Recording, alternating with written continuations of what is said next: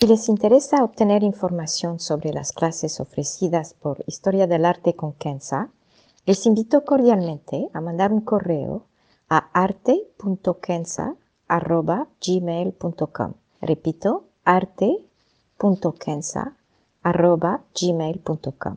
Muchas gracias. I'm Sandra, and I'm just the professional your small business was looking for. But you didn't hire me because you didn't use LinkedIn jobs. LinkedIn has professionals you can't find anywhere else, including those who aren't actively looking for a new job but might be open to the perfect role, like me. In a given month, over 70% of LinkedIn users don't visit other leading job sites. So if you're not looking on LinkedIn, you'll miss out on great candidates like Sandra. Start hiring professionals like a professional. Post your free job on linkedin.com/people today. Historia del arte con Kenza.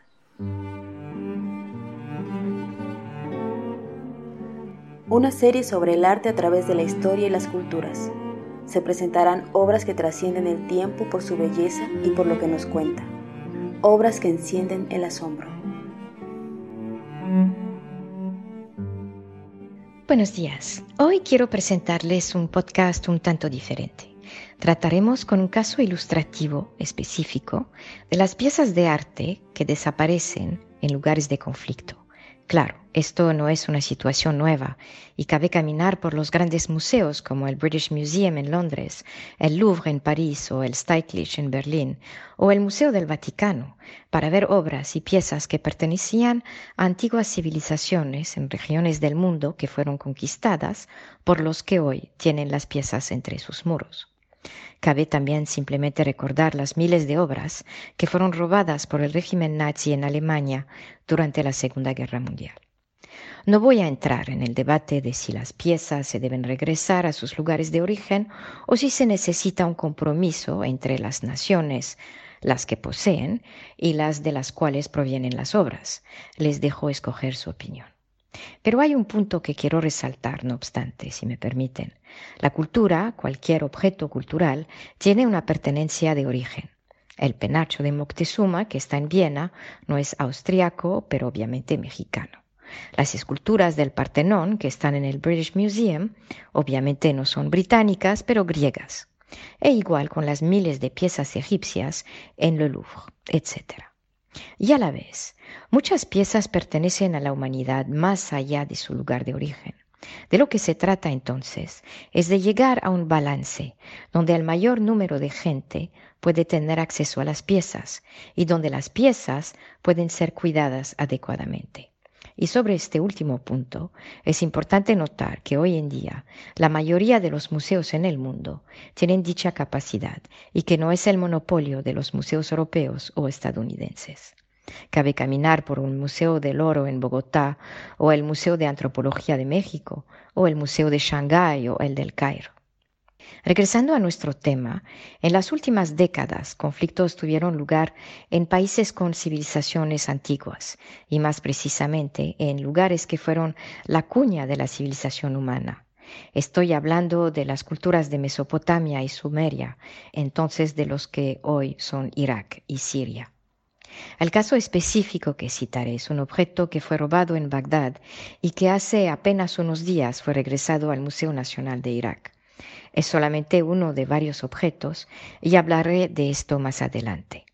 Pero se pueden imaginar que lo mismo pasó y sigue pasando en Siria, especialmente artefactos de las zonas más remotas del país, donde siguen muchas excavaciones paradas y objetos por descubrir.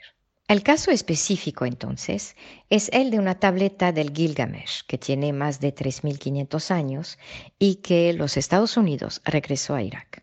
Hablaré primero de qué es el Gilgamesh y la importancia de la tableta. No entraré en los detalles del robo, pero sí de las varias transacciones para que pudieran llegar a un museo en la ciudad de Washington y finalmente el regreso a Irak. La pieza de piedra tiene cincelada en una escritura cuneiforma un texto parte de la gran novela del Gilgamesh. La escritura cuneiforma es la escritura más antigua del mundo. Fue creada por los sumarios en la Mesopotamia antigua hace 5.500 años más o menos, es decir, 3.500 antes de Cristo. El idioma hablado del Gilgamesh es el acadio, eh, que es un idioma que se hablaba en la antigua Mesopotamia entre el tercer y el primer milenio antes de Cristo. Es un idioma semita que eventualmente evolucionó hacia el arameo y obviamente el hebreo antiguo y el árabe. El Gilgamesh se considera la novela, o más bien el poema épico más antiguo del mundo. Fue escrito cerca del año 2100 a.C., durante la tercera dinastía de Ur, hoy en el sur de Irak, y lo que se cree es la ciudad donde nació Abraham. El Gilgamesh está escrito en doce tabletas, contando las varias etapas de la historia del rey Gilgamesh. Ahora entramos un poco en la historia. La historia tiene personajes fantásticos. Gilgamesh era un rey déspota y violento, y reinaba sobre la ciudad de Uruk. Para contrarrestarlo, los dioses deciden crear un ser llamado Endiku. Endiku nace totalmente salvaje y poco a poco se civiliza con iniciaciones sexuales. Decide ir a la ciudad de Uruk donde desafía al rey. El rey Gilgamesh gana la prueba de fuerza y al final del combate los dos, de hecho, se vuelven amigos. Deciden entonces emprender un viaje juntos hacia el bosque de cedros donde quieren cazar a su guardián para poder destruir el cedro sagrado en medio del bosque. Mientras tanto, la diosa Ishtar decide mandar un toro sagrado para combatir Gilgamesh, ya que éste la rechazó y ella se siente altamente ofendida. Gilgamesh y su nuevo amigo, Indiku, matan al toro. El error es demasiado grave para los dioses, que deciden entonces eliminar a su propia creación, es decir, Indiku. El rey Gilgamesh se queda solo y extremadamente triste sin su único amigo y decide entonces emprender un largo viaje para descubrir el secreto de la vida eterna.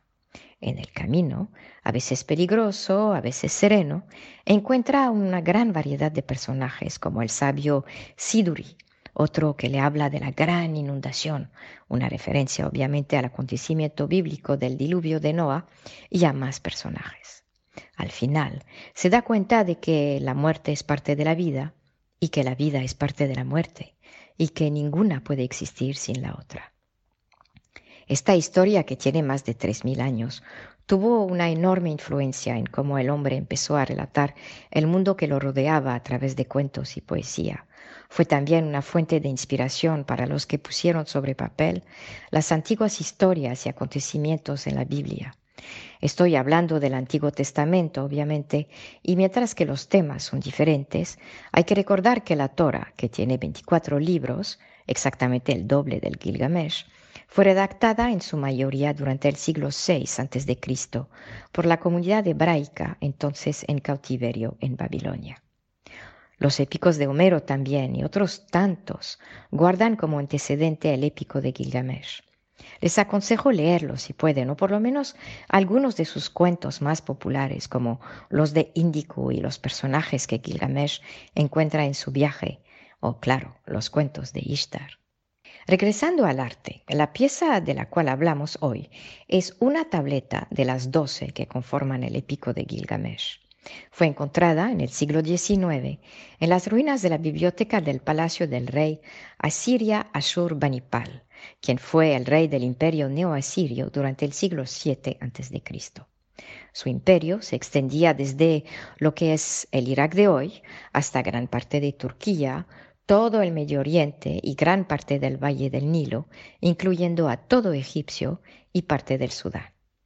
Era entonces un rey sumamente poderoso, un guerrero y también un hombre de gran cultura. El simple hecho que tenía una biblioteca en el siglo VII a.C. habla por sí mismo. Entonces la tableta fue encontrada allá en esta biblioteca de más de 2.300 años, el objeto mismo teniendo más de 3.500 años. Desde entonces estaba en el Museo Nacional de Bagdad. Fue robado durante la invasión de Estados Unidos y sus aliados a Irak durante la Guerra del Golfo en 1991, que fue la primera guerra del Golfo. Desapareció durante exactamente 10 años y en el 2001 reapareció en Gran Bretaña sin identificación ni procedencia. un dealer de arte estadounidense la compró de una familia jordana basada en Londres y la trajo a Estados Unidos bajo una falsa declaración. El dealer la revendió por 50 mil dólares con un falso certificado de origen y unos años más tarde, en el 2014, fue comprada por una familia pudiente estadounidense por 1.67 millones de dólares. Es decir, que el dealer logró vender la pieza 33 veces más cara que el precio en que la compró. Esto es simplemente para que se den cuenta de la magnitud de ese tipo de transacción. La familia que la compró era una familia muy conservadora, cristiana. El nombre es de menos y lo dejó al lado. Entonces esta familia quería poner la pieza en su propio Museo de la Biblia en Washington. Quizá que les hicieron creer que era un artefacto bíblico la verdad no tengo la más remota idea. El hecho es que el curador del museo empezó a tener sospechas sobre la obra y en el 2017, al checar la documentación, se dio cuenta que era incompleta y que el artefacto era lo más probable robado. En el 2019, dos años más tarde, fue entregada a las autoridades estadounidenses sin preguntas y entonces sin acusaciones en contra de los dueños, para eventualmente ser regresada a Irak después de un largo proceso administrativo a finales de noviembre del 2021. Esta pieza es parte de un conjunto de casi 18.000 artefactos que fueron regresados a Irak, entre los cuales, y lo siento mucho por tantos números, pero entonces fue parte de los 18.000 artefactos, entre los cuales 17.899 o sea, más del 95%, estaban en Estados Unidos. Entre esto, cabe resaltar obviamente eh, el Gilgamesh, pero también dos piezas únicas en el mundo, que son una cabeza de carnero y otra tableta de la misma cultura, es decir, de la cultura sumaria, que tiene más de 5.000 años. Y faltan muchas piezas por regresar. A modo de conclusión, quiero decir que Irak ha visto su tesoro cultural robado durante décadas, empezando con la presencia británica desde principios del siglo XX, para seguir con las varias guerras, como la guerra con Irán en los 80 y obviamente la ocupación estadounidense y británica que duró hasta el año 2014, ahora con una presencia reducida. También Irak sufrió por conflictos étnicos y religiosos, donde participaron milicias iraquíes y extranjeras como Daesh. Es un pueblo que en los últimos 40 años ha vivido pocos años de paz. Un importante elemento en la reconstrucción, en el proceso de sanación y el del establecimiento de una sociedad en paz, es reconstruir su memoria. A mi parecer, el regreso de los artefactos es una manera de promover y acelerar este proceso. Al ver y sentir su historia común y también al ver con objetos concretos lo grande de su civilización y su contribución a la humanidad. Un niño, por ejemplo, que visita el Museo de Bagdad no podrá crecer pensando en destruirlo. Quizá que van a pensar que es una idea muy elitista. Llevan los niños al museo y no tendrán guerra. Pero no es el caso. Al entender uno sus raíces, al sentirse conectado no solamente a su tierra, pero también a su familia, vecinos, a su pasado, es difícil pensar destruirlo.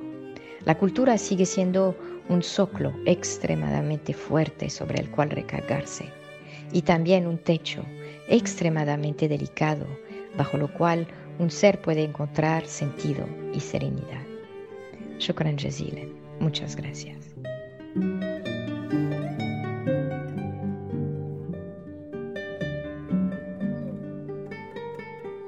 Historia del arte con Kenza.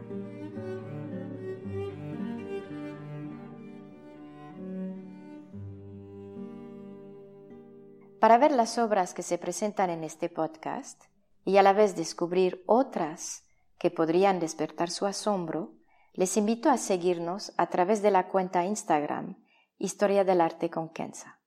El podcast es producido por Rojo Bernado y les aconsejo ver otros de sus podcasts como Entre Cruzadas y Teatro para Llevar. Gracias. Mom deserves the best, and there's no better place to shop for Mother's Day than Whole Foods Market. They're your destination for unbeatable savings, from premium gifts to show-stopping flowers and irresistible desserts. Start by saving 33% with Prime on all body care and candles. Then get a 15-stem bunch of tulips for just $9.99 each with Prime. Round out Mom's menu with festive rosé, irresistible berry chantilly cake, and more special treats. Come celebrate Mother's Day at Whole Foods Market